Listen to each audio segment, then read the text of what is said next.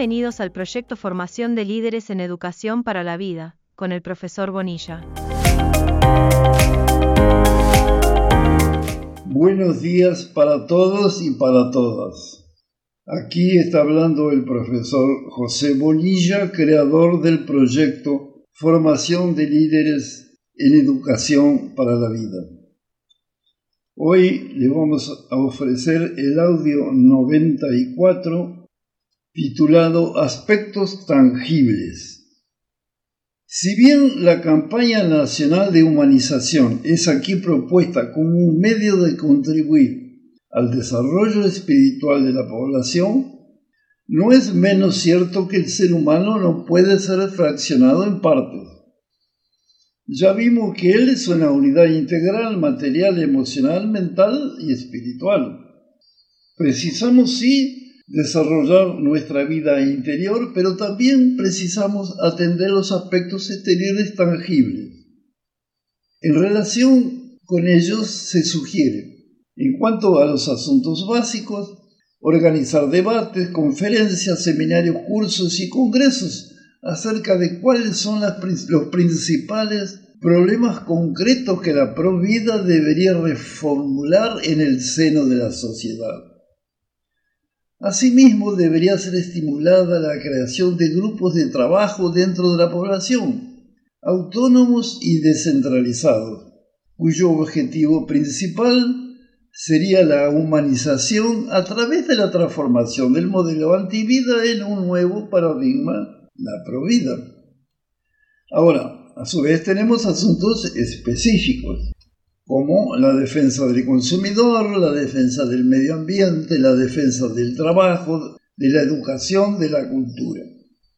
Sobre estos ítems, la campaña nacional de humanización deberá articular urgentemente la realización de investigaciones que analicen radiográficamente todo el sistema de enseñanza desde primaria hasta posgraduación en este análisis el centro de la cuestión deberá ser dirigido a la orientación de la educación. En efecto, educar ¿para qué? Para formar científicos, técnicos y educadores alienados que solo serán aptos para servir a la antivida, constituyéndose así en los principales mecanismos de su autoperpetuación graduar científicos, técnicos y educadores o simples ciudadanos centrados en valores pro vida y por tanto agentes de cambios capaces de crear una nueva sociedad libre, pacífica, justa y armoniosa. Otro ítem muy importante es el desarrollo espiritual propiamente dicho. Este es el corazón de la campaña nacional de humanización que podríamos denominar de educación no formal, la cual sería transmitida a través de la palabra oral, radio, televisión, cursos, conferencias, festivales de canto, etc., y escrita en diarios, revistas, libros y folletos, dirigidos específicamente a adolescentes, jóvenes o adultos, con el objetivo central de concientizar a cada uno de las magníficas potencialidades que yacen en nuestro interior, de modo que así, sintiéndonos seguros y capaces de realizar nuestros ideales, consigamos dominar el arte de vivir en paz con nosotros mismos y con los otros. Por lo tanto, nuestra afectividad será plenamente desarrollada y un sentimiento de solidaridad será profundamente despertado. Esto nos llevará a una relación de armonía con la naturaleza y con los otros seres humanos. En ese marco referencial es que comprenderemos que todos formamos parte de la unidad, en la verdadera dimensión de la realidad, mientras que la dimensión aparente nos presentamos separados individualmente.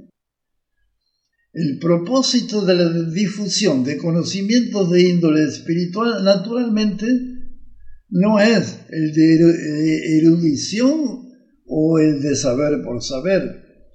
Tiene sí un motivo bien práctico, que es el de capacitarnos a resolver nuestros propios problemas y poder auxiliar a otros a enfrentar los suyos. Pero para que esto pueda ser realizado es necesario apoyarse en bases claras, firmes e integrales, que engloben toda la faceta constitutiva de la personalidad humana. Y esto no será posible considerando separada y aisladamente las ciencias, las artes, la filosofía y la espiritualidad. Es necesaria una coordinación holística y esta solo puede ser procesada a través de la sabiduría eterna de naturaleza transdisciplinaria. Existe con todo un requisito para progresar en el estrecho camino de esa sabiduría eterna, el rechazo a dogmas que no fueron inculcados durante la infancia y la adolescencia o aún en la vida adulta. Un desarrollo espiritual genuino nos exige aceptar la responsabilidad de dudar y aún de errar. Él, antes de todo, implica en ejercicios continuos de libre albedrío hasta encontrar la senda de la armonización cósmica. Aceptar dogmas sin evaluar la posible veracidad de los mismos es retroceder espiritualmente, obstruyendo la expresión plena del ser crístico en nuestra vida cotidiana. Bien, buenos días para todos y para todas. Nos quedan seis audios para ser presentados.